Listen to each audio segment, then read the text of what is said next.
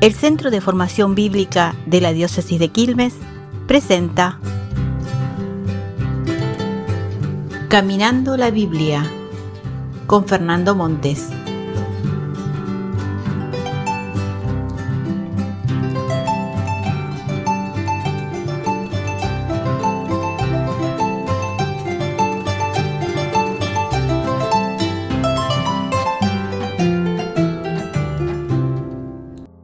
En esta propuesta que tenemos y que llamamos Caminar la Biblia, nos encontramos con algunos personajes muy nombrados, pero tal vez poco conocidos.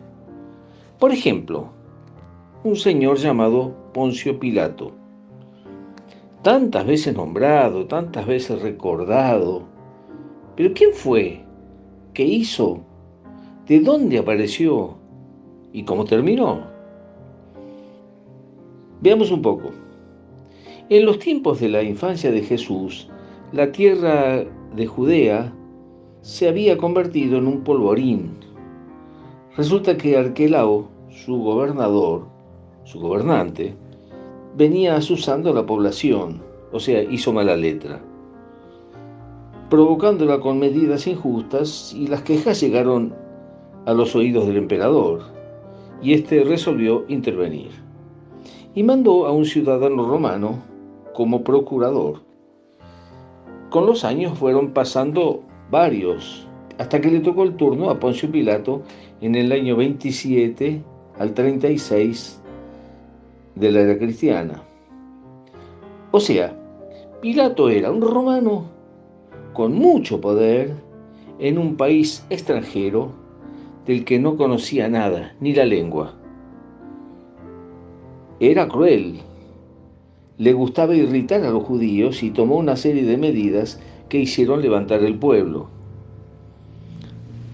Hay un judío llamado Agripa que describe a Pilato como inflexible, arbitrario, despiadado, acusado de robos, ultrajes, que ejecutaba a las personas sin juicio previo. O sea, no era lo que decimos un niño de pecho, ¿no? Era como que le gustaba provocar al pueblo.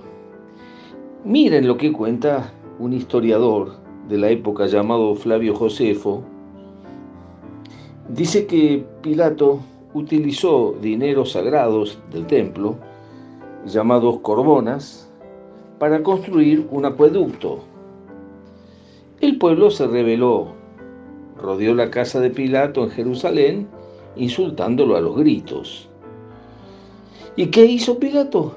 Pensó que se venía un tumulto, entonces mezcló entre el pueblo a soldados eh, armados con la orden de golpear a los que gritaban. Y desde su tribunal, Pilato dio la señal convenida y comenzaron los garrotazos. Conclusión, muchos judíos murieron, muchos otros perecieron pisoteados por los que huían.